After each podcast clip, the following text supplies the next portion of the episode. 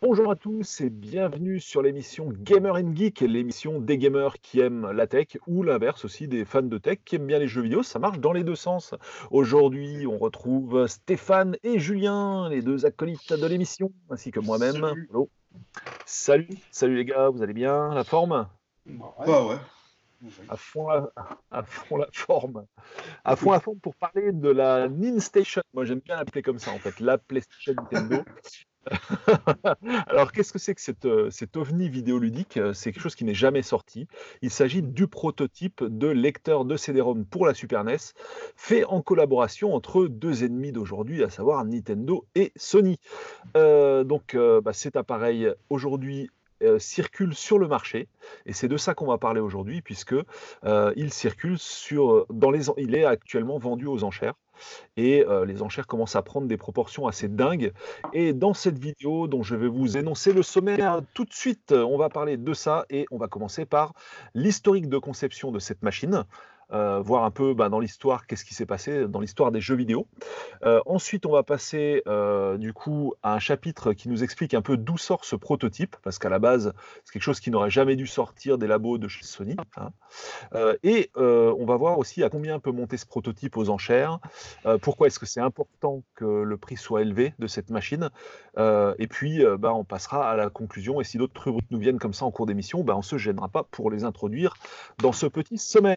Alors, on va commencer par l'historique de conception de la Nin Station, enfin de cette PlayStation Nintendo ou de cette Nintendo PlayStation, enfin je sais pas bien comment il faut l'appeler, euh, qui se sent de nous raconter un peu l'histoire de ce matériel hors norme. Stop, Julien.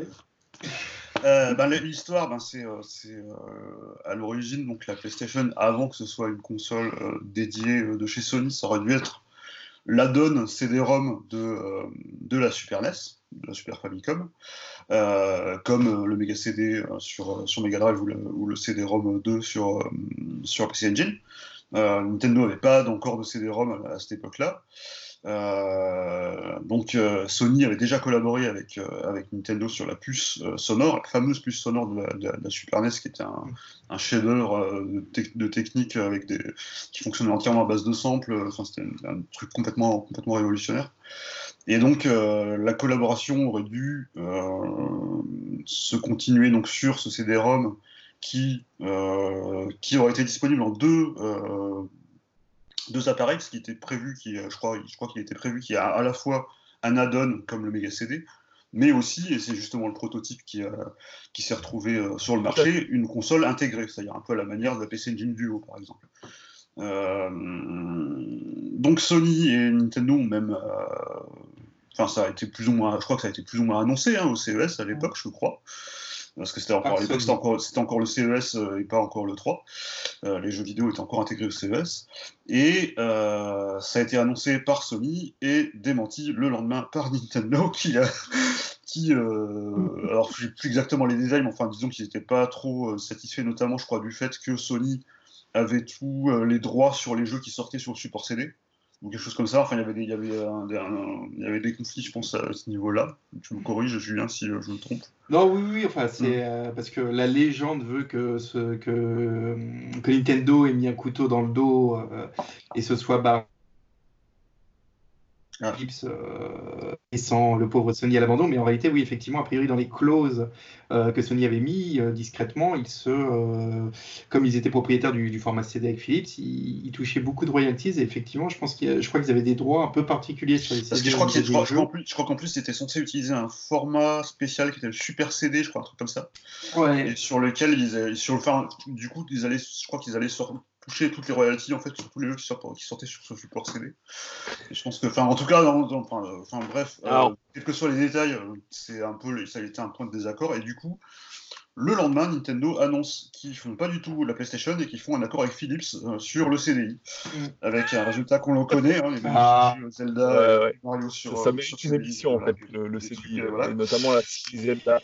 Et, euh, et donc ce projet a été complètement, complètement avorté euh, et euh, plus tard, euh, et ça serait, donc cette, cette fameuse add-on aurait dû s'appeler PlayStation en deux mots à l'époque. Oui, donc Et en quelques, fait, le, et ouais, quelques années ouais, plus le- tard, donc Sony va sortir sa propre console qui s'appelle PlayStation en un mot cette fois. Je crois, je crois même, que- je crois même que c'est vraiment, ils l'ont vraiment en un mot parce qu'il y avait des problèmes toujours de droit euh, sur le nom PlayStation en deux mots, euh, il me semble. Je vais vérifier. Euh, mais en tout cas, voilà, c'est euh, c'est un peu la, la- la- le moment historique où euh, on y reviendra plus tard où la, qui a changé un peu le, ben, cours de l'histoire des consoles en fait, tout simplement. Oui, parce il y a en plus, c'est, a priori, l'histoire est vraiment la japonaise. C'est-à-dire qu'on est vraiment en mode euh, vengeance. Parce que euh, Kutaragi, lui, qui a vu la, la, la, la- la 3D, veut développer euh, une console euh, pour de la 3D de son côté. Euh, on s'en fout un peu chez Sony, personne n'en veut. Et cette histoire-là, ça va vraiment motiver les pompes, euh, les, les pontes de chez Sony euh, en mode. euh, ça passera pas quoi. Il- on va avoir la peau de Sony, euh, de Nintendo. Ça, c'est c'est pas possible. Et du coup, euh, là, euh, tous, les, tous les voyants sont ouverts pour lancer la PlayStation. Et le fait de conserver le nom, c'est pas anodin quand même. Ouais, donc en fait, le nom, ouais, le nom de cet appareil, hein, c'est pas, c'est pas Ninstation, hein, c'est, bah, c'est juste PlayStation en fait, quoi. C'est- Cet Et ce appareil, c'est marrant, c'est que le- PlayStation. enfin, sur le- sur le- La première. Sur le, sur le prototype, d'ailleurs, la, la police euh, utilisée pour le mot PlayStation, parce qu'il s'appelait déjà PlayStation hein, pour le prototype, la police est assez proche finalement de celle qui a été utilisée pour la, pour la PlayStation 1. C'est Ah, mais assez marrant. c'est- c'est vraiment des mais- non, mais ce truc, on est Mm. d'accord que quand c'est sorti pour la première fois, tout le monde pensait à un fake, quoi. C'est c'est digne d'un fake, en fait, ce- Mm. cet appareil, quoi. C'est complètement dingue, quoi. C'est- On, Ah oui, on savait déjà que c'était mais je veux dire que, que cet appareil-là, c'était vraiment, effectivement, un prototype de cette époque-là, et pas un fake Ouais. euh, conçu par quelqu'un de très talentueux. Mm. C'était quand même barjo, quoi. Mm, carrément. Ouais, mais c'est vrai qu'on il y avait plus qu'une rumeur. C'est-à-dire qu'on Mm. savait que c'était un produit qui euh, avait ré- réellement eu un développement, qui avait euh, voilà, c'est ça a toujours été un produit un peu légendaire, mais euh, qui, qui était vraiment connu, qui avait fait le tour de, de toutes les rédactions de, de, de jeux vidéo. Donc, Bah, je, me- bah, je me sou- je me euh, souviens d'ailleurs, j'ai retrouvé, euh, j'ai retrouvé euh, sur, euh, sur un Abandonware magazine euh, le numéro de console plus où il y avait une news là-dessus et on voyait un dessin euh, tout moche euh, de, de la console euh, et qui ressemble effectivement euh, à ce. Proton. Alors, en fait, c'est- euh, corrige-moi si je me trompe, mais le dessin dont tu parles, par contre, c'était la version add-on qu'on mettait sous oui, la Super c'est NES. ça, c'est ça, C'est c'est ça. ça. ouais, ouais. Un peu Ça. comme Satellaview d'ailleurs, hein, Oui, qui, euh, qui, a- carrément. qui était au même endroit. Mm. Euh, et en proche, fait, ouais. finalement, avant que le, le prototype sorte, c'est visuellement le- les seuls et uniques visuels qu'on a pu avoir de cette machine. C'était euh, c'était la partie qui Oui. venait se loger sous la Mm, Super NES. Mm. et pas la version euh, standalone quoi en fait hein, de la machine. Mais euh, c'est vraiment, vraiment, c'est dingue que ce soit sorti ce truc. Mhm. C'est c'est vraiment cool, quoi. Du coup, enfin, Mhm. sur le plan historique, je trouve ça absolument extraordinaire, quoi. Et je me dis, en fait, là, là où ils sont, ils ont dû s'écharper aussi. Enfin, vous l'avez déjà dit, hein, mais, mais j'insiste sur ce point parce que c'est quand même le, le point d'orgue aussi de l'échec. En fait, c'est vraiment pour, pour Nintendo, j'ai envie de dire, c'est un peu la double peine, quoi. Parce que d'un côté, euh, ils se sont fait, mais complètement, euh, bah, ils ont donné naissance à leur pire ennemi, en fait, hein, Mhm. indirectement, quoi. Euh, mais, mais la double peine, en fait, c'est que justement, eux, ils se sont accrochés à l'absence de CD. Notamment Mm. avec la 64, et c'est ce qui les a encore plus foutus dedans par la suite, Parce quoi. que, Donc, et puis qu'il a fait perdre des alliés euh, de poids comme Squaresoft qui non, mais euh, total, quoi. euh, c'est vraiment, c'était quasi un first party à l'époque. euh, et voilà, c'est pas- c'est c'est vraiment, oui, c'est vraiment un truc incroyable cette. Cette Cette histoire est complètement incroyable. euh, cette histoire est incroyable. Et, et vraiment, comme tu le disais aussi, Stéphane, c'est l'histoire de, des royalties. hein, c'est Nintendo voulait faire tourner ses usines Ben, de ça, cartes. Ça a toujours été le cas, ça a toujours été ce qui a, enfin, leur, leur grosse motivation, en tout cas pendant toute la période où ils faisaient des cartouches, et encore on voit encore maintenant avec la Switch d'ailleurs. hein. Euh, ouais, ça a toujours été un peu leur, le nerf de leur, leur nerf de la guerre, ça a toujours été un peu, le, le- un peu les royalties qui se faisaient sur, euh, sur les cartouches. Il y avait aussi des histoires géniales là-dessus sur la NES avec, euh, Ouais. avec Atari qui avait créé des cartouches sans licence en Mm. contournant la protection. Enfin, il y a des- il y, a des trucs complètement, complètement hallucinants là-dessus. Parce que pour, voilà, pour ceux qui n'ont pas connu l'époque, on rappelle que l'éditeur de jeux, typiquement Konami, Capcom et compagnie, était obligé d'acheter le support à Nintendo. Tout à fait. C'est. C'était une, Ça allait des au-delà. de- de- une des grosses mannes de Nintendo, c'était ça. quoi. Ça allait au-delà. Ils avaient pas le droit de faire des jeux en nombre de. Ils Ouais, étaient limités en nombre de jeux à apparaître. Tu Et dis Tu, tu disais, Julien, Ils étaient, je... ils étaient ouais, ouais, ouais, je- bah, euh, Ouais, ils étaient limités en nombre de jeux qu'ils avaient le droit en plus de sortir par an, les, les éditeurs. c'est barjo. Donc, Ils sortaient, ils sor- je crois, je crois même qu'ils ils- c'est pour ça qu'ils faisaient, ils créaient des espèces de, de sous-éditeurs virtuels, d'entités virtuelles, pour sortir des jeux sous d'autres noms, en fait. C'est pour ça qu'il y avait des- Ah, des, des- des- des marques ça, le- comme, comme Palcom à l'époque. Palcom, c'est exactement ce que j'allais En dire. fait, Palcom ils, sortent- en fait, ils utilisaient ces marques-là pour sortir, pour contourner cette limitation et sortir plus de jeux par an. C'était complètement, complètement hallucinant. Ok, ok, ouais, d'accord. Ils étaient Voilà. carrément obligés. Et en fait, voilà, il y a- en tout cas, il y, plein d'histoires là-dessus, et, euh, et ça a culminé bah, avec ce, avec ce, ce fameux euh, prototype de PlayStation qu'on- qui n'a qui n'a jamais vu le jour. Voilà. Une histoire vraiment barjo, quoi. Vraiment Alors, on, barjo. peut, on peut rappeler euh, d'où vient le, le- le- le- peut-être le- d'ailleurs le, le- le prototype. Euh, puisqu'il y a donc il y a un prototype qui est dans la, dans la nature, hein, euh, qui, euh, qui, donc, c'est- qui est mis en enchère. En fait, c'était la propriété de l'ancien PDG de Sony Computer, euh, qui était Olaf Olafsson, je crois. Euh, Américain. américain, euh, ouais, voilà, et qu'il avait embarqué à son départ euh, de Sony, sans, euh, enfin, parce qu'il qu'il tenait, ce tenait à prototype et qu'il voulait le garder. Et euh, ensuite, euh, ce, ce Olaf Olafsson a créé une autre société. Cette société a fait euh, faillite. Et c'est lors de la vente aux enchères des biens de cette société qu'un autre employé de cette, de cette entreprise a racheté bah, notamment ce, ce prototype de, de PlayStation Nintendo. C'est comme ça que Euh, c'est fait. Et aujourd'hui, le- Il l'avait acheté à combien Tu, tu, tu te souviens? Euh, il l'avait acheté à un prix ridicule en plus, je crois, genre à 75 dollars ou un truc comme ça. Enfin, c'est euh, hallucinant. Donc, pour rappel, en ce moment, elle est à 375 000 dollars, je crois, un Je truc crois, comme je ça. crois, je crois. Non, mais je, je crois que c'est plus, je crois que c'est plus couillon que ça, parce que je crois que dans l'histoire, en fait, c'était des ventes de lots de ce qu'il y avait ça, dans les, ça, exactement. dans les, Exactement. et en- il a, il y a un mec qui a acheté le carton, quoi. Il a acheté un carton de, de, de, Et il y avait la de, de- de différents goûts de trucs, et dedans, il y avait, euh, elle était dedans. Mm, mm. Et c'était avec un pot de stylo, tu vois, un calepin, euh, que sais-je encore. C'est barjo. quoi. C'est, ouais, ouais, non, non, En fait, il y en avait 10 Alors- dans le carton. C'est- c'est- c'est- elle n'était pas, elle n'était pas fonctionnelle. Ouais, ouais. En sortie de carton, il faut quand le quand le prototype est acheté, le- il- ça ne fonctionne pas. Ah ben alors, il- ça a été réparé ou parce que tu vois sur des sites US où elle tourne avec. Ça a été, ça a été réparé. Ouais. Ça a été réparé. Tu as les vidéos de la réparation. Mm. Il l'a fait, il l'a fait tourner un peu aussi, je crois d'ailleurs, avant de, avant de la mettre aux enchères, il a fait tourner dans certains événements euh, de, il me semble, de, de rétro gaming. Euh. Ouais, complètement. Il, a fait, il a fait euh, appel à un, un mec, un gros bidouilleur euh, qui Oui, fait ça. justement des vidéos YouTube. Ouais, je l'ai Euh, vu. ouais, le Voilà, mec qui a une tête de savant fou, c'est énorme. C'est ça. Et tu vois le retapage de la. Et là, ils sont, mais en mode. euh, C'est la bombe nucléaire, tu vois. C'est c'est les Ouais, gants le- gars, hein. il est, il est paniqué en fait quand on touche à sa machine. C'est, tu vois qu'il est tout le temps à côté, il est derrière, il regarde tout ce que l'autre fait. Bah, et, euh, et ils ont réussi effectivement à la, à la remettre euh, en état de marche. Quoi. Donc euh, elle est fonctionnelle. Alors, je ne- pour le- la partie cartouche, je ne sais pas vraiment partie CD. Enfin, est-ce qu'il existe un seul jeu? Je sais même pas. hein. CD, Je, sais même pas. Je sais je crois qu'ils ont fait, ils ont réussi à cartonner un CD audio, je crois, dessus, il me semble. Mhm. Mais, euh, Mais- je sais même pas s'il y a eu des jeux qui ont été. Enfin, oui, enfin, à mon avis, il y a dû y avoir des choses parce que vu que c'était quand même assez proche de l'annonce, euh, je pense qu'il y a dû y avoir des choses qui ont été traitées dessus, mais euh, il n'y a rien du tout qui est connu à ma, à ma connaissance de, de, de logiciels qui, euh, qui, exploite qui exploite le CD-ROM. ouais, ça. Alors, Pour les, pour les auditeurs qui sont intéressés par ce dont on vient de parler, là, c'est la chaîne de Ben Hex, B-E-N, plus loin, H-E-C-K apostrophe S. Euh. Donc vraiment la bonne tête de savant fou, mais c'est un type mais Mm. super doué, il fait des vidéos absolument géniales. Et euh, il a carrément teardowné euh, complet, là. Il, a, il a démonté complet le, le prototype de A à Z. Et Mm. donc, euh, bah, il y a probablement la, la vidéo de réparation. Enfin, vous trouverez ça facilement sur YouTube. C'est vraiment quelque chose à voir. C'est c'est- bon, Mm. historique. Quoi. Et d'ailleurs, j'en profite pour dire que sur la vignette de la vidéo, euh, le- la police de caractère PlayStation, c'est juste la même. en fait. Ah oui, bah oui, c'est ça, ça qui Et ce ça ce qui est drôle, c'est qu'ils ont carrément viré hallucinant. Nintendo sur la manette, tu vois. Oui, Au-dessus, oui. au-dessus de PlayStation, Mm. c'est pas marqué Nintendo, tu vois, c'est marqué Sony, quoi. Mm. Nintendo n'existe pas, quoi, en fait, sur, sur la manette en tout cas, hein, peut-être plus sur la console, mais ils ont juste gardé le logo avec les, les trois petits euh, boutons, euh, enfin les trois petits Mm. ronds euh, en perspective, donc eux sont Ouais. en perspective. C'est barjo. fait. Vraiment, vraiment. une-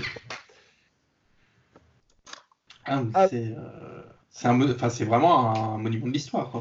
dans l'histoire du jeu vidéo, c'est vraiment. Il faut absolument que ça se retrouve au musée, euh, musée de New York ou je sais pas. Enfin, bah, c'est ça, oui, ça, ça, il, y a, il y a beaucoup de sur, sur Twitter, il y a beaucoup de mèmes qui circulent là-dessus avec euh, avec l'image d'Indiana Jones qui, euh, qui dit sa place est dans un musée. je trouve ça assez marrant.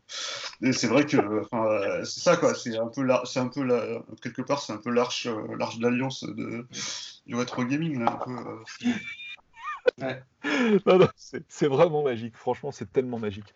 Euh, ok, donc on a vu. Ben, et c'est ça, c'est-à-dire, par, rapport à Indiana Jones, c'est ça qui est assez marrant, c'est que le, le, coup des lots là, euh, que tu parlais, ça me fait penser justement à la fin de, des aventuriers de l'Arche perdue, où ils mettent l'Arche dans l'espèce d'entrepôt euh, au milieu de 150 caisses.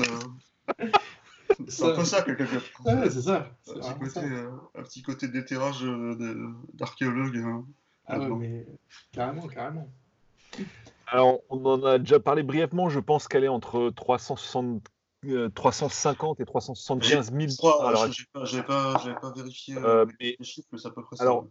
On, avait, on, avait, mis un chapitre rien que pour ça, mais à combien ça peut monter en fait?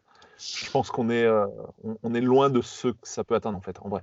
C'est quoi ça, ça, revient aussi à se demander, c'est quoi le prix de ça en fait? Parce que c'est même pas vraiment une ça n'a même pas vraiment un intérêt euh, de la machine en tant que telle. Mm. Euh, parce que la machine en tant que telle, ben, c'est une Super NES avec un CD-ROM qui sert à rien, donc c'est pas. Mais c'est l'histoire, en fait. C'est euh, c'est comme si on vendait aux enchères un, un, artefact historique, quoi. C'est et combien ça, combien ça, peut coûter? Oui, ça peut ça peut monter.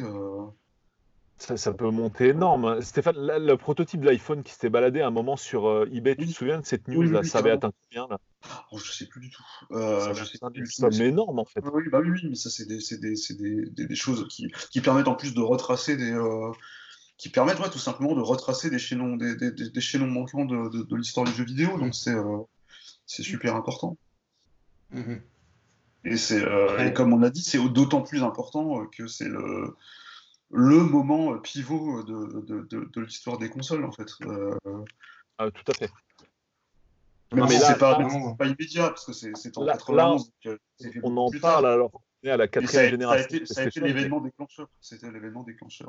C'est clair, on, en parle alors qu'on est à la quatrième génération de PlayStation, mais tu regardes euh, le prix que commencent à atteindre certaines consoles rétro qui sont, euh, enfin, je sais pas, qui ont juste euh, peut-être 3-4 générations par rapport à maintenant.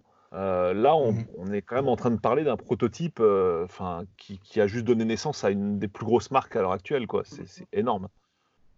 Oui, puis qui, recoupe ce passage, c'est ça qui est magique. Elle a la cartouche et le CD. C'est-à-dire que tu as cette charnière entre les deux époques sur, sur une machine. quoi.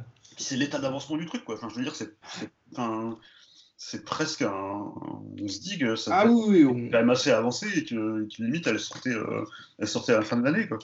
Mm. c'est assez, assez fou. Euh. C'est assez fou et en même temps c'est euh,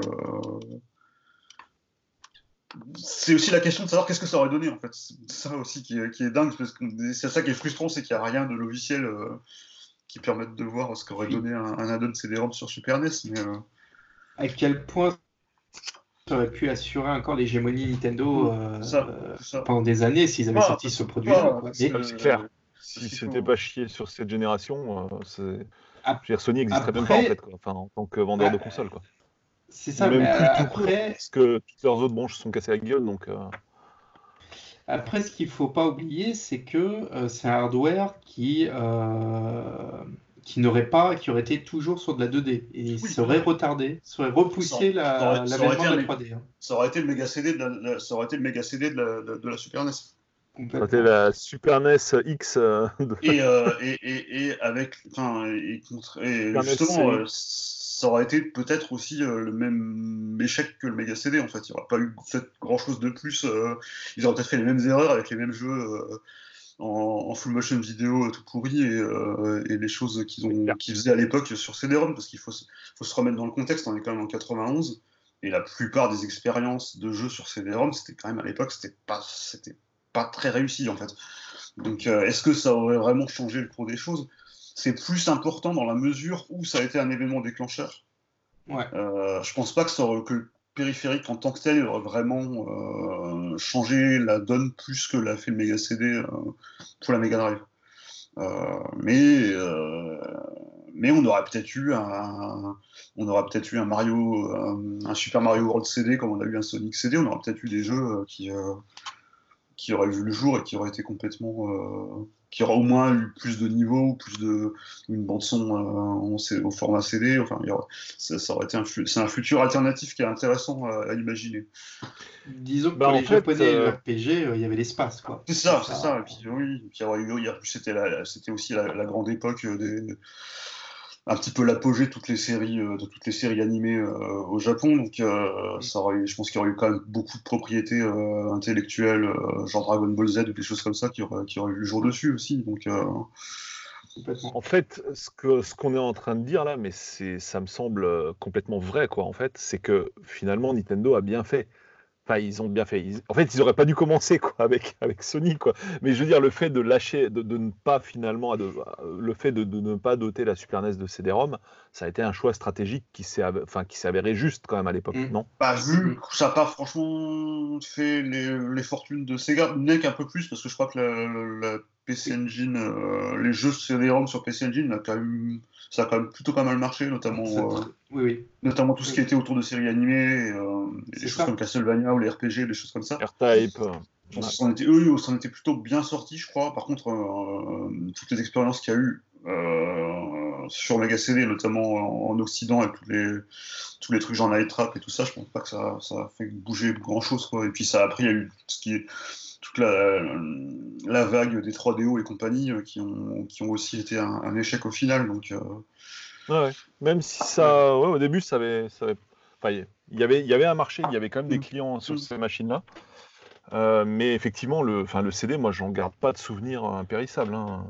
On est bien d'accord. Hein. C'était, pour moi, c'était, le fail, hein, synonyme de fail à chaque fois. Quoi. Ah, Donc je pense que Nintendo a bien fait le meilleur jeu sur mes CD, c'était Final Fight. Tout à fait. D'accord. Le seul Final Fight à l'époque, que tu pouvais jouer à deux simultanément. Et, Sonic CD, euh, super sympa. Ouais. ouais euh, mais voilà, c'était des, des, jeux, les meilleurs jeux sur Mega CD, c'était des jeux Mega Drive améliorés en fait. Tout à fait. Euh, je voulais dire le pareil, ouais, le pareil, pareil sur, sur, sur, NEC avec le, avec le Castlevania notamment, qui était, qui était génial euh, sur PC Engine CD-ROM. Euh, mais, après, voilà, ça aurait pas. ce qu'il faut se dire, c'est que ça n'aurait pas été. Euh, quand on dit euh, ça s'appelle PlayStation parce que c'était la marque qui était, mais c'était pas du tout. ça aurait pas du tout débouché sur une PlayStation Nintendo. Ça aurait vraiment été un, truc hybride, comme il y en a eu beaucoup d'ailleurs au Japon, hein, des, consoles commercialisées par d'autres constructeurs plus hi Oui. il y en a eu avec la Saturn, il y en a eu avec la, avec la GameCube, il y avait le fameux euh, le Q euh, de Panasonic qui, était un, lecteur DVD avec une GameCube à l'intérieur. Bah, ça aurait peut-être plus été quelque chose comme ça en fait. Euh. mais c'est intéressant parce que c'est la marque, il y a la marque PlayStation et c'est l'événement déclencheur qui a fait que PlayStation finalement après va revenir. C'est ça qui est intéressant, c'est le côté historique. Donc on en, on en parlait tout à l'heure. Alors je sais pas si c'est celui dont on parlait tout à l'heure, mais en tout cas il y a un prototype d'iPhone. alors non, c'est pas celui-là. là je parle d'un prototype d'iPhone 2G euh, alors, qu'est-ce qu'ils appellent l'iPhone 2G C'est le premier C'est le premier. le premier. Ah, c'est le premier. Donc, celui-là, il est parti à 44 000 balles, hein, à dollars, hein, je veux dire. 40 000, 40 dollars à sa clôture, ouais, voire davantage. La vente, ah non, c'est de l'hypothétique. Les enchères atteignent plus de 36 000 dollars. Donc 36 000 dollars, mais là, ils savent pas combien ça a terminé. Il faudrait faire de plus amples recherches, mais bon, euh, on parle d'un iPhone, quoi. C'est, ça me paraît plus emblématique encore. Enfin non, l'iPhone est très emblématique aussi, mais c'est aussi le début de quelque chose, hein, l'iPhone. Hein, on est bien mm-hmm. d'accord. Mais je sais pas, je, pense que ça, bah, de toute façon, ça a déjà dépassé cette somme en fait. Euh, donc je pense que ça peut monter bien plus haut que ça. Et euh, pour en venir au, fait qu'ils aient fait le bon choix finalement d'abandonner le lecteur CD-ROM, on rappelle aussi que finalement le pari de Nintendo à cette époque-là, c'était de dire, bah regardez, nous avec une cartouche, on va faire exactement la même chose, même mieux qu'eux avec leur CD. Et c'est comme ça que ça a donné naissance bah, à Donkey Kong Country. Tout à fait qui est un pur, une pure merveille, euh, un pur mmh. bijou. En fait, si vous ne l'avez pas fait, euh, faites-le en émulation. Alors, effectivement, il n'y a peut-être pas des cinématiques toutes les 5 minutes, mais euh, bon, voilà. je oui, hein. et, puis, et puis Killer Instinct aussi. Killer Instinct. Oui, il y a une version SNES, ouais, c'est vrai. Il y a une version SNES de Killer Instinct, mmh. tout à fait. Et, donc, Kong Country, ouais, c'était un peu l'histoire de dire, ouais, voilà, avec la cartouche, on peut toujours faire des, on peut toujours faire des, des chefs-d'œuvre.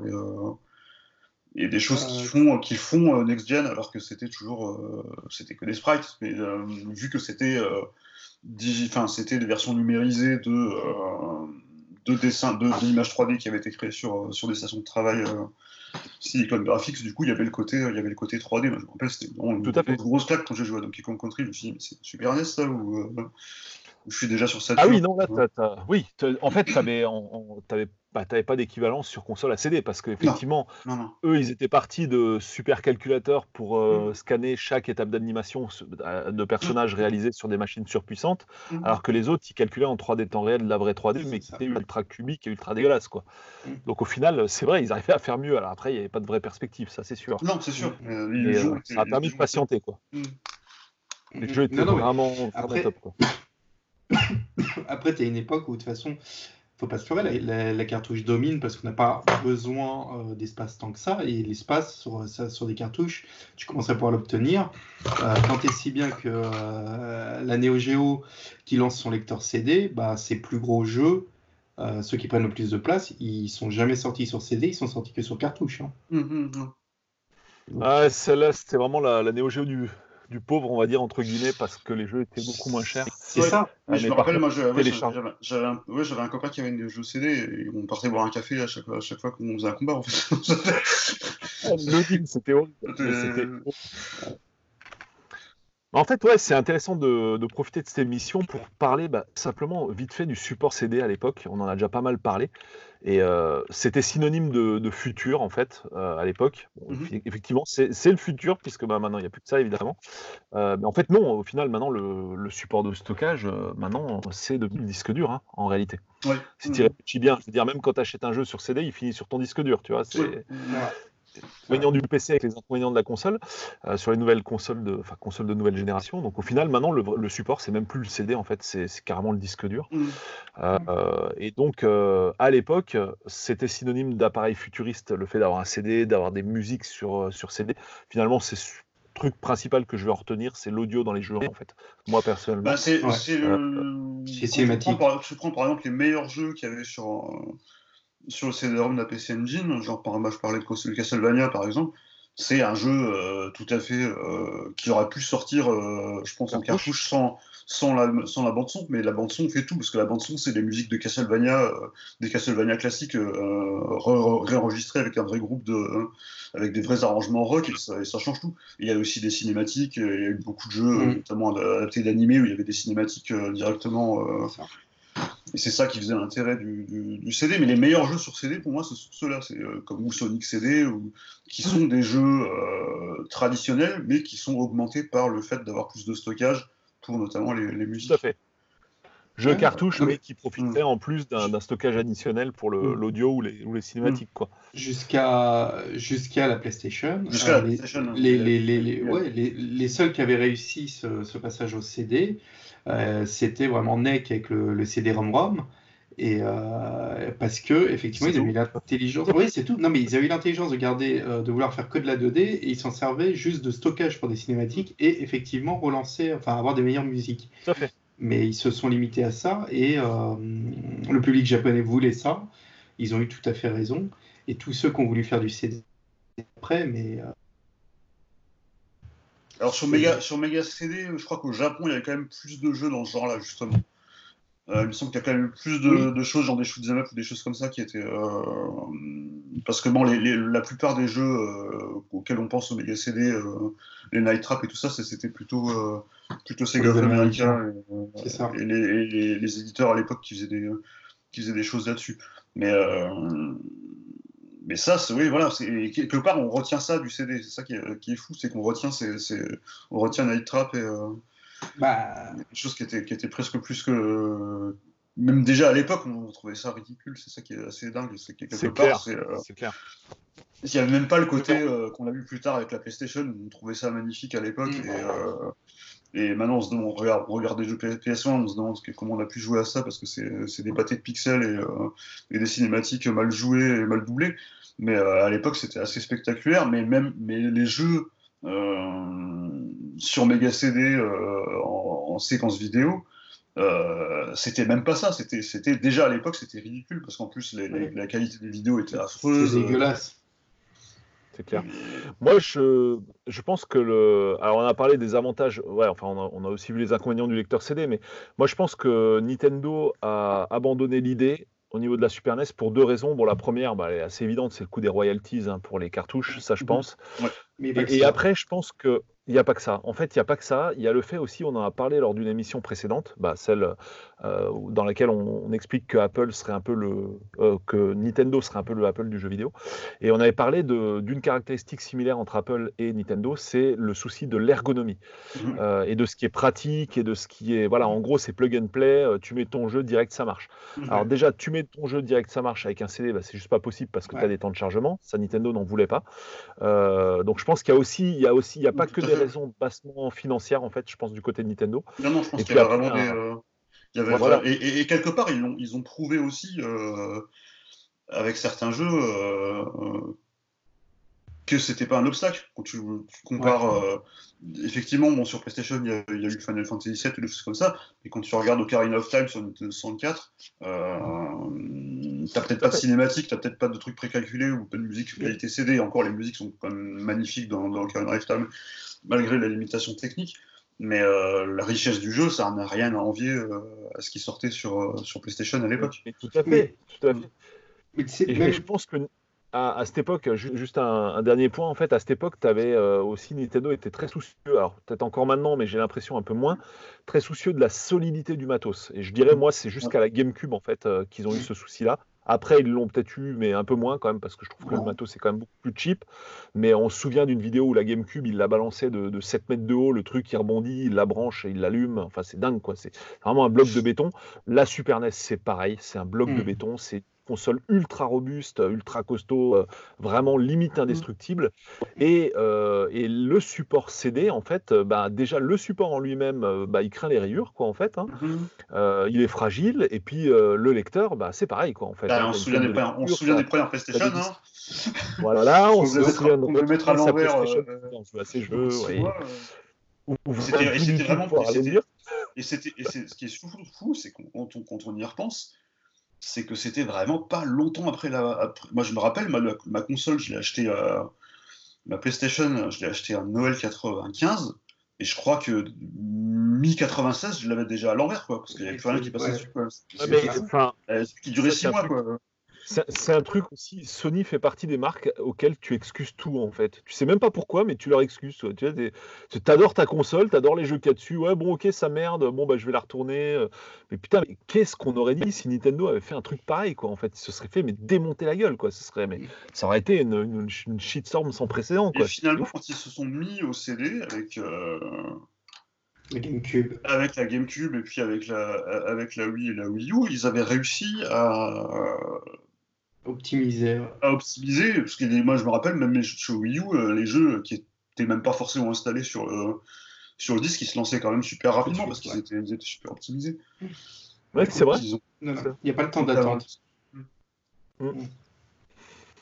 Donc euh, voilà, il n'y a, il y a pas que l'aspect commercial. Je pense que Nintendo a vu des, des choses qui plaisaient pas au niveau du, du Mm, je support. pense.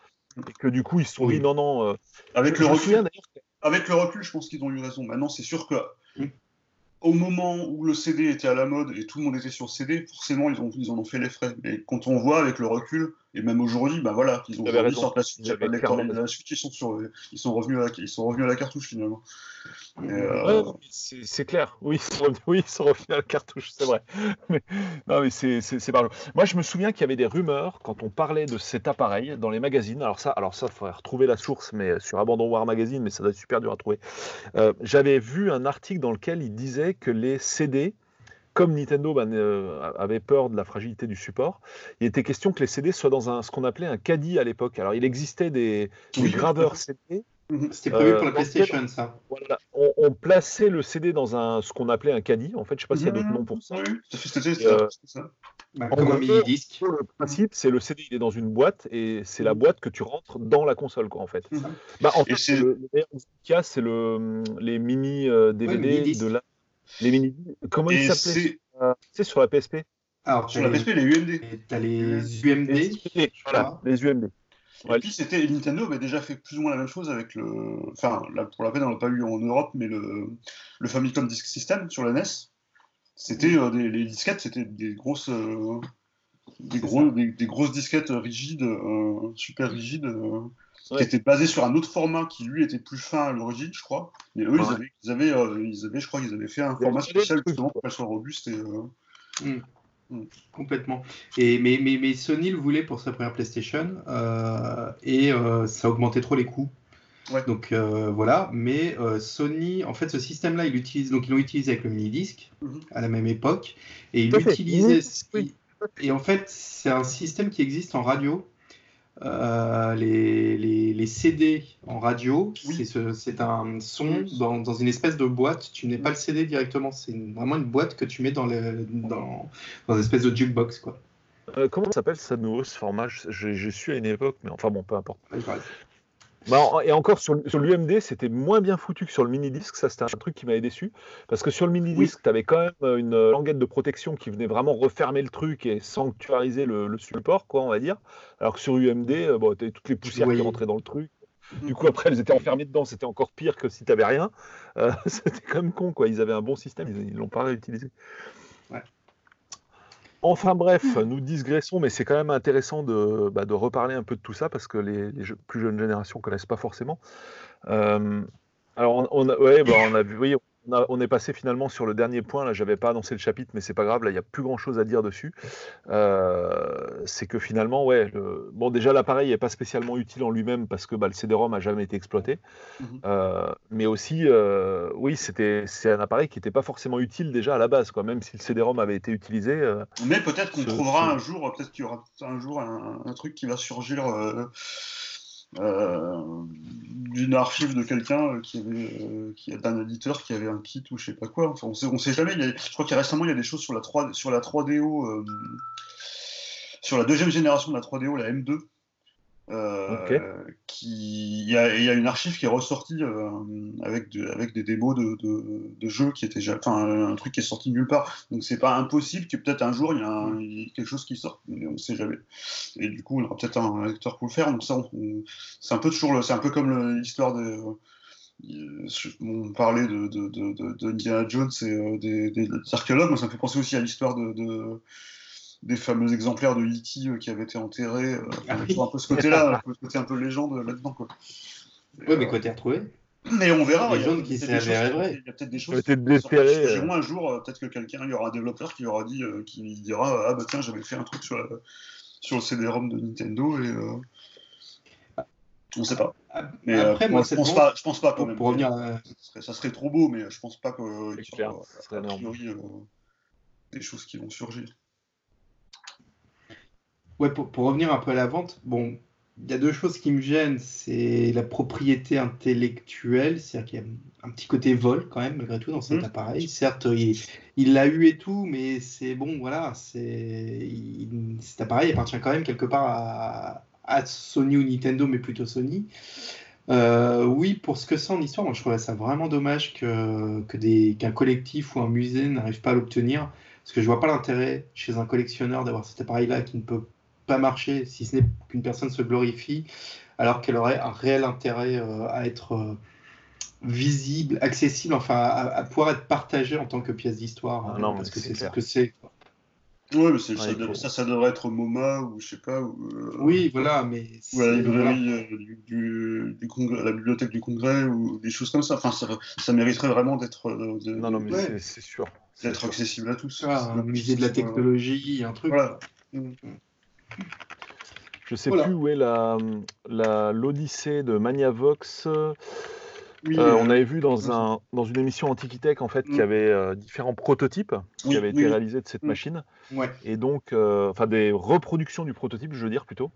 Et donc, il y a une des reproductions, il y en a trois qui existent dans le monde, dont une avait qu'on avait vue dans une émission qu'on avait faite euh, à l'époque de Clubic, une émission qui s'appelait Antiquitech que je vous invite à regarder, qui est vraiment très bien, euh, très bien, elle, est, géniale. Alors, c'est pas c'est pas parce que je suis dedans qu'elle est géniale, mais c'est parce que l'intervenant qui est dedans, mm. l'intervenant qui est dedans est absolument euh, extraordinaire.